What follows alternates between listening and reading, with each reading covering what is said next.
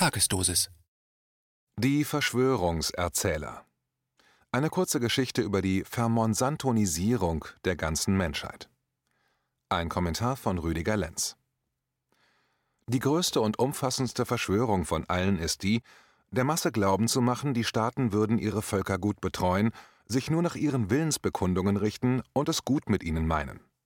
Damit die Masse dies nicht bemerkt, gibt es Geistesabrichtungsanstalten, die sich Schulen oder auch Bildungseinrichtungen nennen. Dort wird aus Weiß-Schwarz und aus Schwarz-Weiß zur unumstößlichen Realität geschweißt. Der größte Verschwörer ist der, der nie mitbekommt, dass er das Negativ für das Positiv hält und dies über Erziehung seinen Kindern ins Hirn mit einhämmert. In einer normopathischen Gesellschaft wie der unsrigen ist das der Normalzustand einer geistigen Entwicklung – dessen Verbildungsdichte nur von einer Minderheit begriffen, enttarnt und dann auch selbst verändert wird.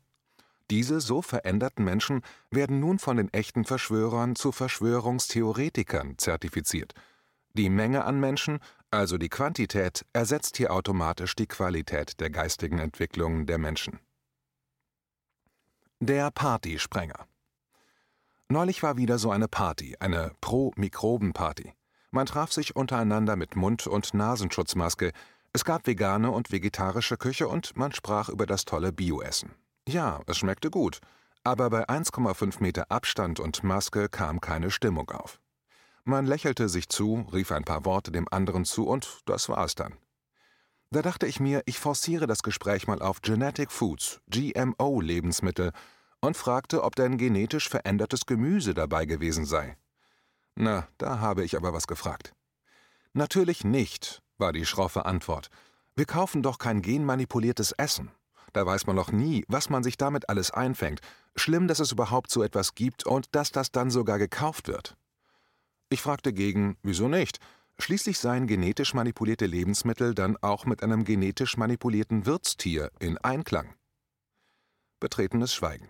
Ich schaute mich um, alle sahen auf mich.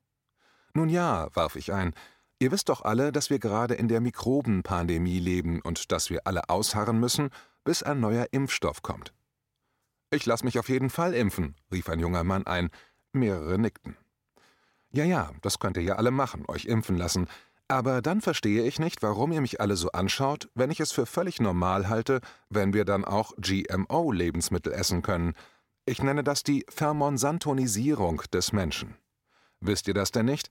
Ich meine, ihr müsst doch wissen, dass der Impfstoff jeden geimpften Menschen genetisch verändert und dass ihr dann genmanipuliert seid. Übrigens irreversibel, warf ich schnell noch ein.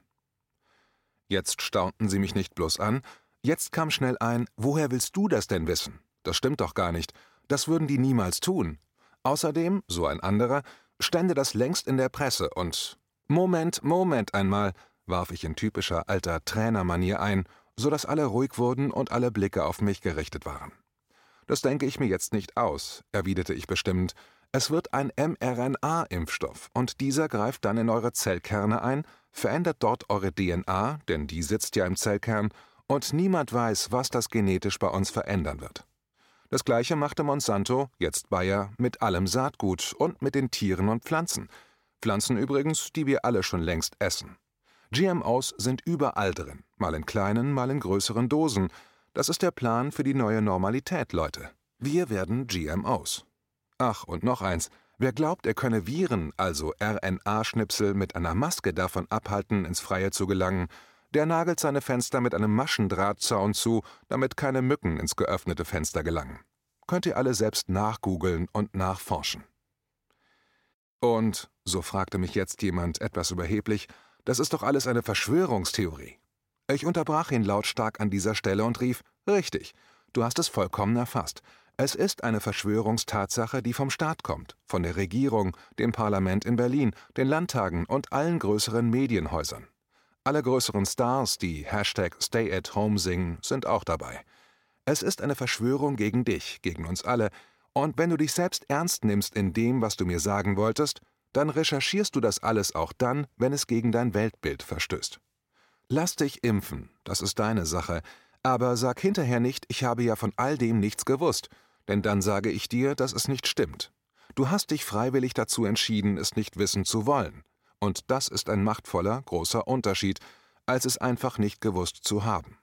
Ich wehre hier bloß den Anfängen, das ist alles, und das nennt sich Aufklärung und nicht Verschwörung. Jetzt entstanden kleinere, aufgeregte Diskussionsrunden, und jemand kam zu mir und sagte, etwas zurückhaltend, dass er das nicht verstehen kann und er das richtig blöd findet, dass so viele Bill Gates als das Böse schlechthin verstehen wollen, obwohl er doch so viel Gutes mit seinem Geld macht. Ich sagte daraufhin nichts, holte mein Smartphone aus meiner Jacke und zeigte ihm ein Video von Bill und Melinda Gates und sagte ihm vorher, dass er ganz genau zuhören solle und mir dann erklären kann, was er verstehe. Nach dem kurzen Video stand er staunend vor mir und sagte fragend, was für ein nächstes Virus meinen die Gates? Aha, sagte ich ihm daraufhin, mich musst du das jetzt nicht fragen und zeigte mit meiner offenen Hand zu den anderen und fuhr fort, die sind es, die musst du das fragen. Viel Erfolg. Der Fall der Monsanto-Strategie. Wer auch immer diesen neuen mRNA-Impfstoff in die Venen der Menschen jagen wird, wird nach Schätzungen wohl einer der größten Massenmörder aller Zeiten werden. Selbst Bill Gates rechnet mit seinem Dienst an der Menschheit mit ungefähr 700.000 Opfern weltweit. Allein in Deutschland könnten 80.000 Menschen Opfer des Impfens gegen die Mikrobe werden. Das entspricht einer Stadtgröße vieler typischer Städte in Deutschland, zumal die Mikrobe, wie jede andere auch, seine RNA immer wieder verändert und man im Allgemeinen die RNA der meisten Viren nicht mit seiner RNA vom letzten Jahr vergleichen kann, bei einer Impfung aber gezielt auf die RNA geimpft wird, die man kennt. So müsste man jedes Jahr impfen, alle 7,7 Milliarden Menschen. Und das nur für ein Virus, und zwar eine Variante der Mikrobenviren, die wir Menschen in uns tragen.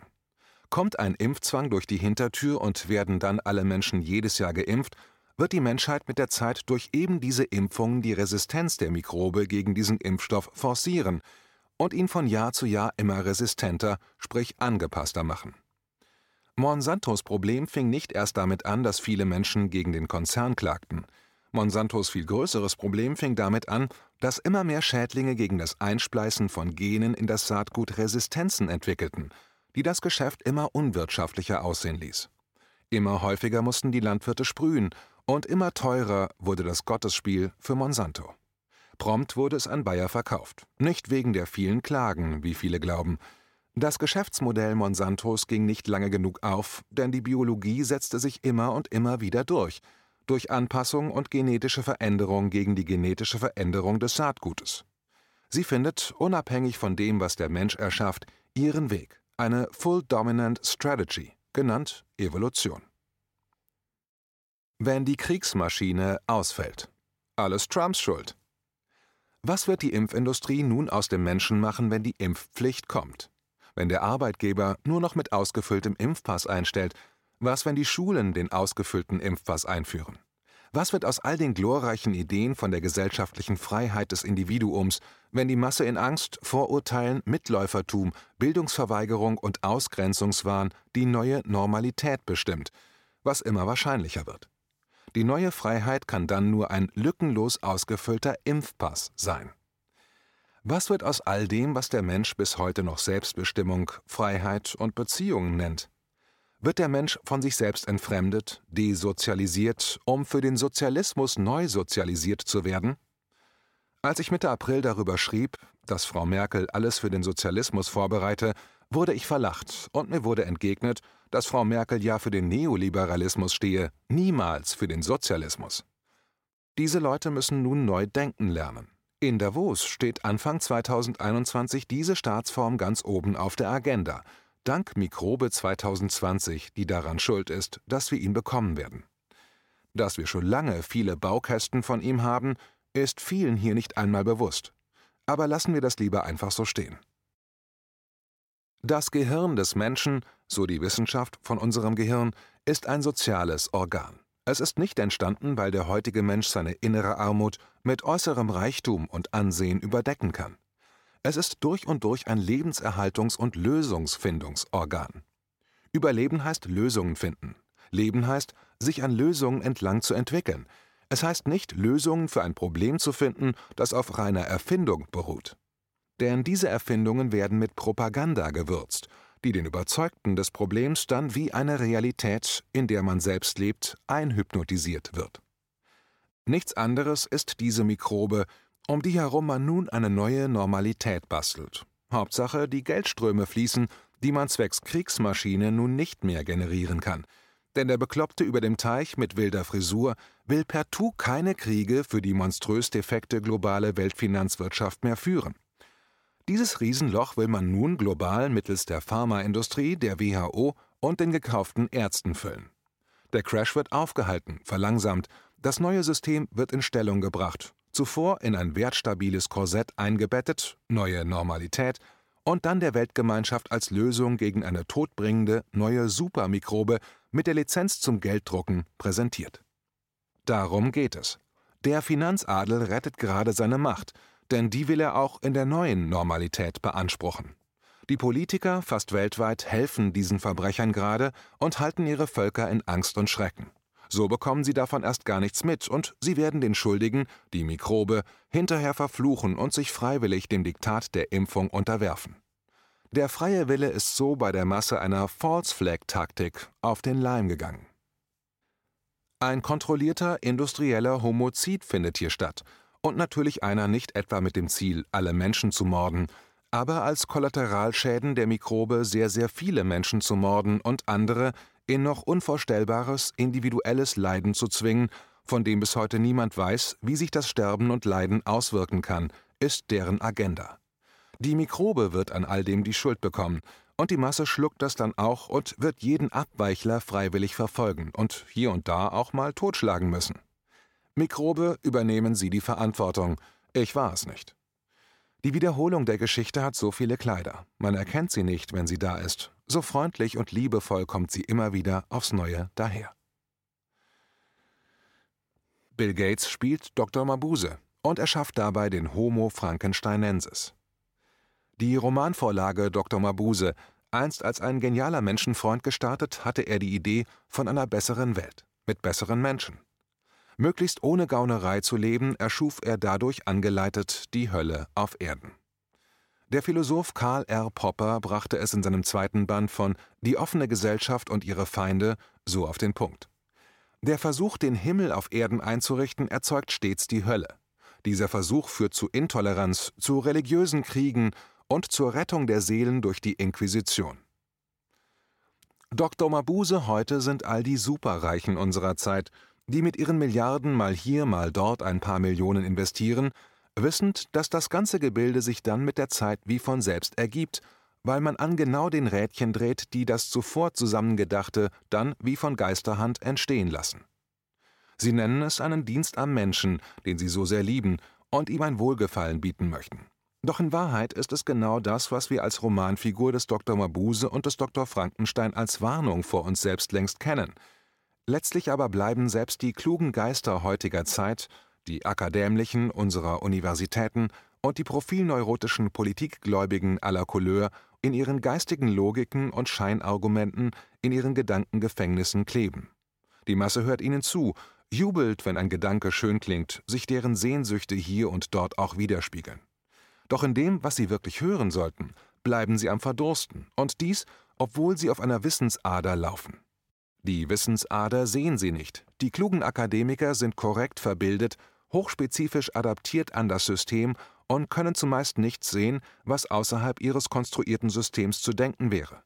Dort liegen tonnenweise neue Hausaufgaben für sie, doch wer will schon was von Hausaufgaben wissen, wenn sein Titel schön, seine Rede professoral klingt und sich auch ansonsten alles gut und sicher anfühlt. Die Leute denken fast alle, dass man jeden bekommt, wenn man einen bestimmten Preis nennt. Doch das ist nicht wahr. Es ist nicht das Geld, wonach die Menschen streben oder womit man sie bekommt. Es ist die Anerkennung, denn diese führt unweigerlich zu Machtdichte und Machterhalt. Geld lässt das alles nur schön aussehen und ist ein Multiplikator von Ansehen und Status. Denn der Systemling von heute traut den Wissenden nur dann, wenn sein Wissen auch schön aussieht und mit Macht befüllt daherkommt. Dann kann er zumeist die Lüge und den Verrat nicht mehr erkennen. Er beklatscht den Verrat und die Lüge und nennt fortan alle einen Lügner und Verräter an der Sache, der ohne den schnöden Mammon und die Adaption zum angepassten Normopathen eine Wahrheit sagt oder auf sie hinweist. Dann geht die Ächtungsmaschine los und findet kein Halten mehr.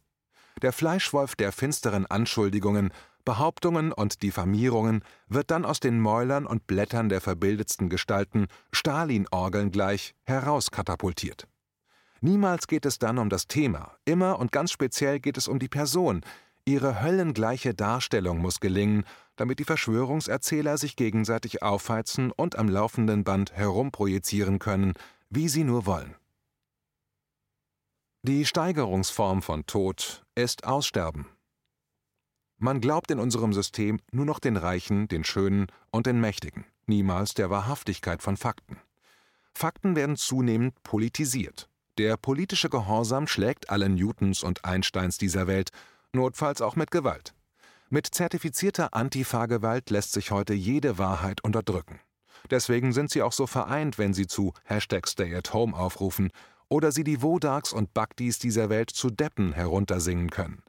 Nur wenn die Masse sich in deren Richtung hin entwickelt, was sie als Massen leider wirklich tun, dann ist Hopfen und Malz stets für sie verloren. Dann stirbt der Mensch eben aus, und der allseits bekannte Drops ist dann eben gelutscht. Eine Art überlebt nicht bloß anhand ihrer Lösungskompetenz, sie muss fortan auch diese Kompetenzen weiterführen. Sie muss erkennen können, ob ihr Tun noch mit der Strategie der Natur in Einklang ist oder nicht. Auch die Natur der Art muss sich mit ihrer eigenen Natur im Einklang befinden. Eine Vermonsantonisierung des menschlichen Erbgutes ist jedenfalls der sichere Tod für uns alle, eine Garantie zum Aussterben durch Zwangsmutationen der menschlichen DNA.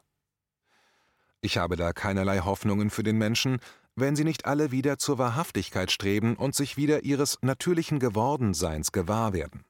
Ich sehe nur eine einzige Strategie für ihr Überleben – sich sofort wieder an die Natur da draußen und an die innere Natur anzupassen.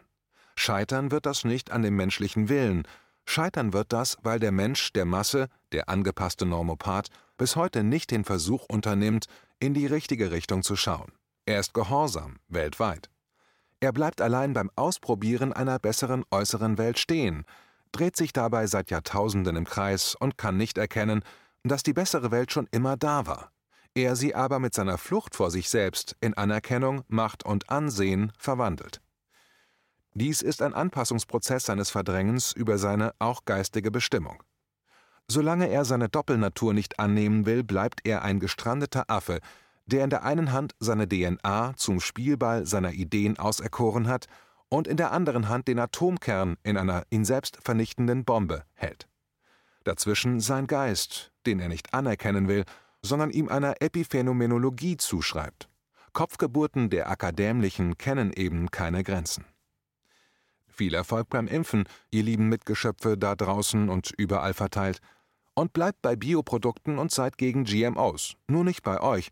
Da schaut weiter weg, tragt Masken, nagelt gegen Mücken eure Fenster mit Maschendraht zu und fragt beim Korrektiv nach, wenn ein neuer Mensch oder gar eine neue Meinung sich in eurem Umfeld zeigt. Siram geht auch – liebes Denunziantentum. Lasst euch impfen und ich wünsche euch viel Spaß beim Einklagen eurer Rechte beim Staat, falls dabei etwas schief läuft. Denn die Hersteller der Impfstoffe haben ja schon mit dem Staat vereinbart, dass sie bei den Schäden niemals haftbar zu machen sind. Das ist wie bei den Kernkraftwerken ja auch, wie ihr wisst, bei denen zahlt der Steuerzahler die Zeche. Wie jetzt, das nennt ihr auch eine Verschwörungstheorie, und wenn ich vor einem Kernkraftwerk demonstrieren sollte, dann kommt die Antifa vorbei, um mich einen Rechten zu nennen? Am sichersten aber lebt der, der gar nicht lebt, denn der ist weder beim CO2-Ausstoß noch bei der Mikrobe eine Gefahr für eure seltsame Weltanschauung. Das Leben ist eine sexuell übertragbare Krankheit, die nach einer durchschnittlichen Inkubationszeit von 77 Jahren unweigerlich zum Tode führt. Ich glaube, die zweite Welle wird kommen. Schlussendlich wird aber die dritte Welle die schlimmste werden, denn am Ende ihres Abklingens, die die vierte Welle dann einläuten wird, wird die Bundeskanzlerin wiedergewählt werden. Und das ist dann das Ende von allem und der Anfang von etwas, das wir alle nicht wollen. Seid vorbereitet, denn das hier ist alles erst der Anfang. Die Verschwörungserzähler, so viel steht fest, sie sitzen nicht auf der Aufklärungsbank. Sie beherrschen die Kunst, aus einem Nein ein Ja und aus einem Ja ein Nein zu formen. Übrigens, Merkels neuer Clou wird es sein, spontan Ausreiseverbote auszusprechen, natürlich am Grundgesetz und an aller Demokratie vorbei. Für Merkel ist das Grundgesetz und die Demokratie längst Schnee von gestern. Aber das ist sicher wieder nur so eine Verschwörung, die dann ganz plötzlich wahr wird. sowie die damalige Verschwörung im Januar 2020, als Frau Merkel und Herr Spahn eine Pandemie in Deutschland selbst für eine Verschwörungstheorie von Spinnern erklärt haben. Sie hätten alles im Griff und wir sollten uns mal keine Sorgen machen, war sinngemäß noch im Januar 2020 deren Rat an uns. Wäre die Regierung für ihr Handeln haftbar zu machen, Frau Merkel wäre der Mensch in der BRD, der sich die längste Haftstrafe aller Zeiten hart erkämpft hätte. So viel ist sicher.